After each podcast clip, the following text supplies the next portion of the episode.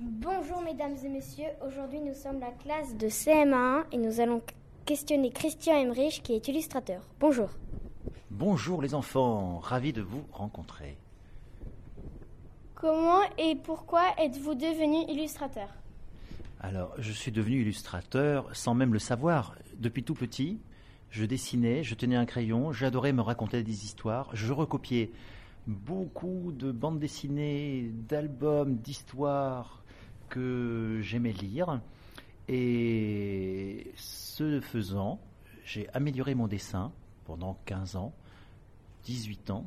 Et à mes 18 ans, je découvre, grâce à une professeure de dessin, qu'il existe un métier qu'on appelle le métier de l'illustration. Et j'ignorais tout de ce métier-là. Je ne savais même pas qu'il existait avant, euh, ce qui fait que je ne voulais pas devenir illustrateur, mais, euh, mais je sais pas, raconteur d'histoire, euh, voilà. Et c'est ainsi que je suis rentré dans une école qu'on appelle, ou qu'on appelait à l'époque en tout cas, l'école des arts décoratifs à Strasbourg, et qui forme en cinq années, quatre ans, cinq ans, au métier d'illustrateur, c'est-à-dire de raconteur d'histoire en images Pouvez-vous nous dire où est-ce que vous travaillez? Un bureau chez vous? Un bureau chez moi Oui, alors je, travaille dans un poulailler. Oui, tu as le droit de rire parce que c'est une plaisanterie. C'était juste pour voir si vous suiviez. Donc je ne travaille pas dans un poulailler, je travaille euh, chez moi dans un appartement euh, dans lequel une pièce entière est consacrée à mon lieu de travail. Dans cette pièce se trouve une grande bibliothèque avec un milliard de livres, un peu moins quand même, euh, un bureau sur lequel je travaille de façon traditionnelle, c'est-à-dire j'ai mes peintures, j'ai mon aquarelle, mes acryliques, mes pinceaux. C'est un peu le désordre, mais c'est normal. Et euh, à ma droite, j'ai une autre table sur laquelle se trouve un ordinateur et un grand écran sur lequel, un écran numérique qu'on appelle une Cintiq, une tablette donc sur laquelle je dessine également mais directement sur l'écran. Euh, voilà, à part ça, j'ai quoi dans l'atelier? J'ai un chat qui vient parfois dormir sur mes dessins ou euh, qui joue avec mes pinceaux quand euh, je suis en train de peindre, donc ça ne va pas du tout. et c'est tout. Et de la musique. Combien de temps mettez-vous pour faire un album, une histoire des petites poules? Alors, ces histoires, je les fabrique avec Christian Jolibois. Et en général, tous les deux, nous mettons 5 euh, à 6 mois pour poser l'histoire, l'intention de cette histoire, le thème, trouver le sujet en fait. Et 5-6 mois sont donc nécessaires pour l'améliorer et pour euh, aboutir à une sorte d'histoire définitive. Et ensuite, moi j'ai encore 3 mois de dessin euh, et d'illustration et de mise en couleur. Au total, on obtient entre 8 et 9 mois de travail, autant de temps qu'il faut à un bébé hein, pour naître. Voilà, c'est un peu notre bébé chaque fois. Donc euh, beaucoup de temps pour l'écriture, euh, pour l'invention du scénario, et que le scénario soit surtout impeccable, bien sûr, et ensuite euh, un peu moins pour le dessin. Combien avez-vous illustré de livres? De livres de petites poules? Oui.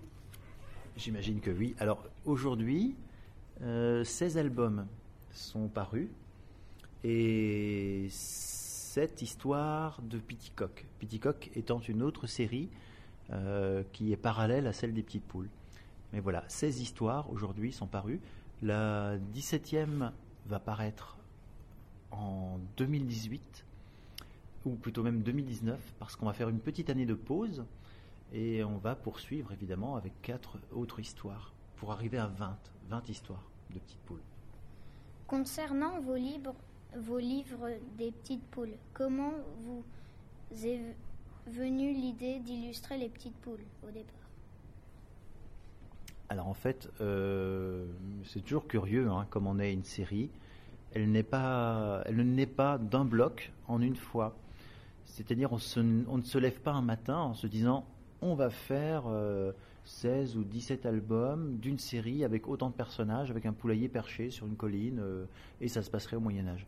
En fait, c'est quelque chose qui se déroule petit à petit. C'est assez mystérieux, mais il se trouve que Christian Jolibois, et c'est ce que je raconte souvent aux enfants, était en vacances en Nouvelle-Calédonie et a croisé sur son chemin celui d'une poule qui s'est arrêtée devant la mer et a regardé la mer. Et c'est la première idée qui a fait naître le tome 1, c'est-à-dire celui de la petite poule qui voulait voir la mer.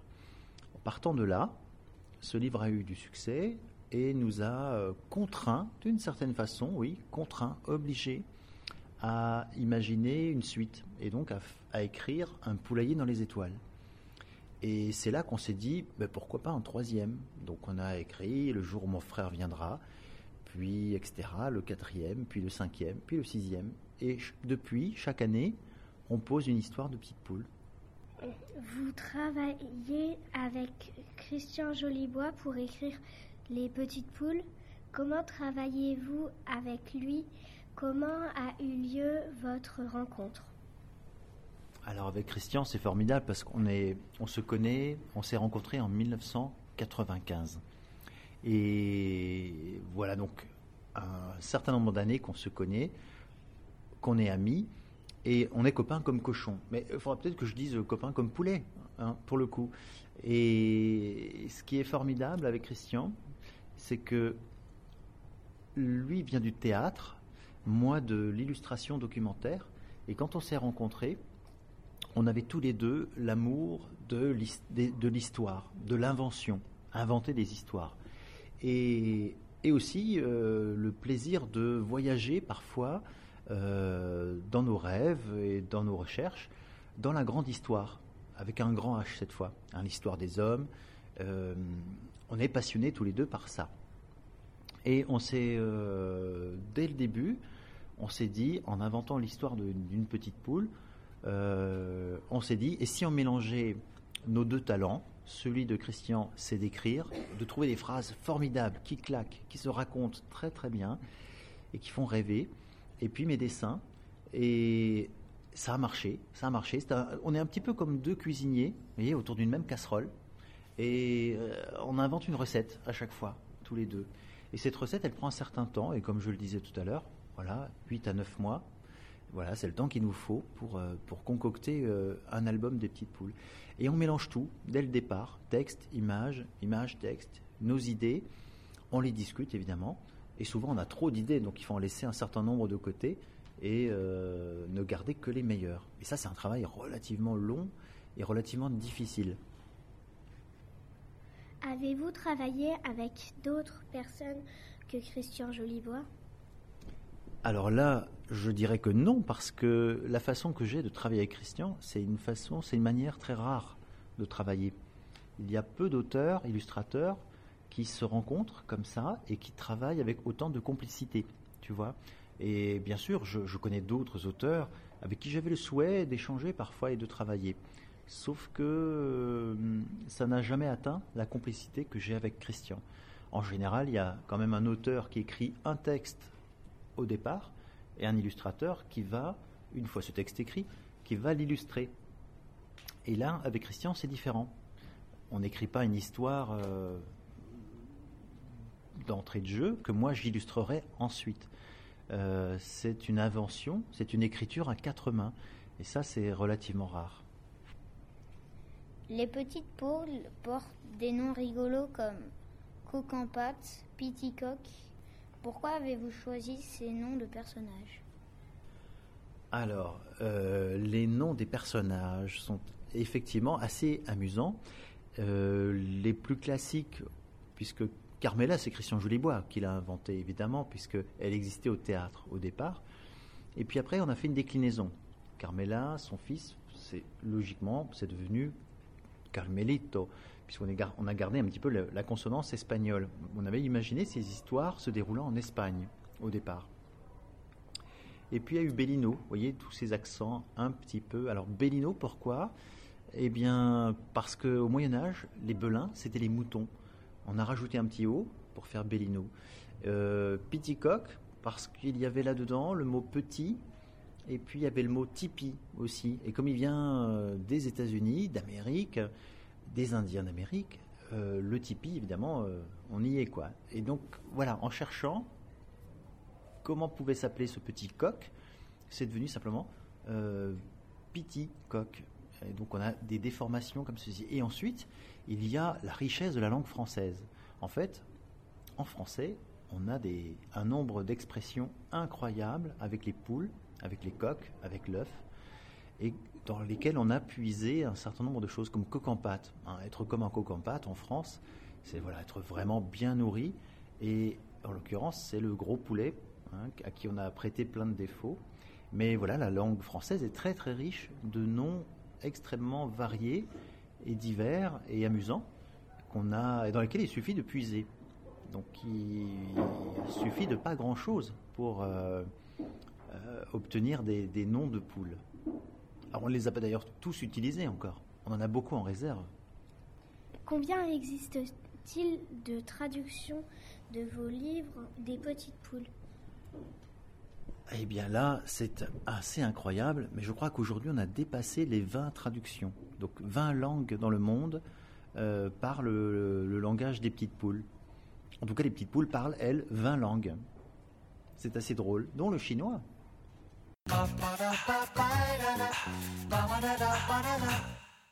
Allez-vous continuer à exercer le métier d'illustrateur? C'est ça Eh bien, euh, euh, tant en tant qu'illustrateur et pour avoir euh, encore beaucoup d'histoires à raconter.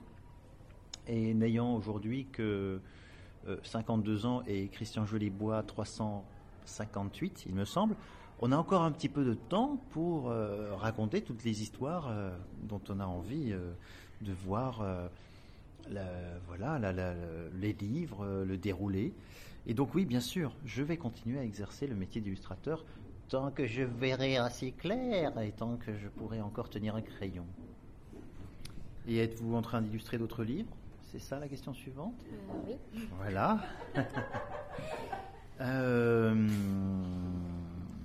oui, on, réfléchit déjà sur un, sur un nouvel album des petites poules, mais qui ne paraîtra pas, comme je l'ai dit tout à l'heure, qui ne paraîtra pas tout de suite, euh, parce qu'on va laisser un tout petit peu de temps pour en inventer un autre d'album, mais qui n'a rien à voir avec les petites poules, mais plutôt avec les doudous. Alors je ne sais pas si vous, qui êtes déjà un peu grand, avez encore des doudous, un peu cachés comme ça au fond du lit ou de l'armoire ou d'un coffre, ou alors si vous le ressortez parfois. Mais c'est ce qu'on va raconter parce que vos parents, par exemple, ont encore des doudous. C'est évident, ils vous le disent pas, mais ils sont cachés dans leur placard. Et c'est donc un album sur les doudous. Voilà, les doudous des grands, les doudous des petits et les doudous qui puent. Parce qu'un doudou plein d'amour, c'est un doudou qui pue. Les doudous qui puent pas, ils n'ont pas une amour. Voilà, ça c'est notre prochain album. Pouvez-vous nous donner des conseils pour illustrer, pour illustrer? Eh bien, un conseil pour illustrer une histoire, c'est très très difficile de donner des conseils, surtout des bons. Et d'ailleurs, il est de mauvais conseils de donner des bons conseils en général, disait euh, un, artiste. Euh, donc, euh, moi, ce que je peux vous dire, c'est que pour illustrer une histoire, il faut bien lire le texte et trouver ce que le texte ne dit pas. Et surtout, euh, donner aussi à l'image la capacité de, d'exprimer ce qu'elle doit exprimer le mieux, à savoir prendre du temps, parce que l'image c'est un langage, et il faut prendre beaucoup de temps pour pour que ce langage devienne clair aussi. Donc il faut euh, pratiquer beaucoup le dessin, pratiquer la narration et plein d'autres choses que je n'aurai pas le temps ici de nommer. Voilà, merci en tout cas pour toutes ces questions. Merci à toi d'avoir répondu à toutes nos questions et au revoir. Au revoir.